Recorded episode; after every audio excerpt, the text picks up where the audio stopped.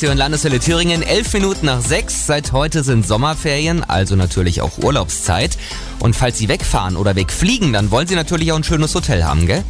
Ich hatte da bis jetzt immer Glück oder konnte kleine Probleme direkt lösen, aber wenn Sie wirklich mal in so einem Ekelhotel landen, wo die Bilder viel besser ausgesehen haben als die Wirklichkeit, dann wird's blöd.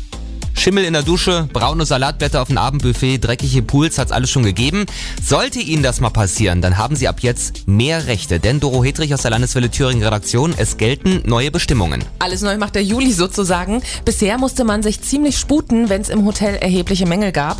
Die mussten innerhalb eines Monats eingereicht werden. Jetzt haben wir dafür ganze zwei Jahre Zeit. Und es wird richtig bequem, denn es reicht, wenn der Urlauber die Mängel gegenüber dem Reisevermittler anzeigt.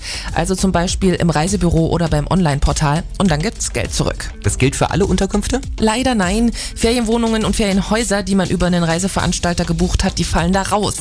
Da gibt's bei Mängeln eben kein Geld zurück. Auch neu seit diesem Monat, Reiseveranstalter dürfen den Reisepreis nach der Buchung um bis zu 8% anheben und zwar bis zu drei Wochen vor Reisebeginn. Bisher waren es nur 5%, das würde aber bei einer Reise für 2800 Euro gleich mal gute 3000 machen. Wenn es höhere Gewalt ist, ne? zum Beispiel mhm. extrem hohe Treibstoffpreise. Dankeschön, Doro Hedrich aus der Landeswelle Thüringen Redaktion.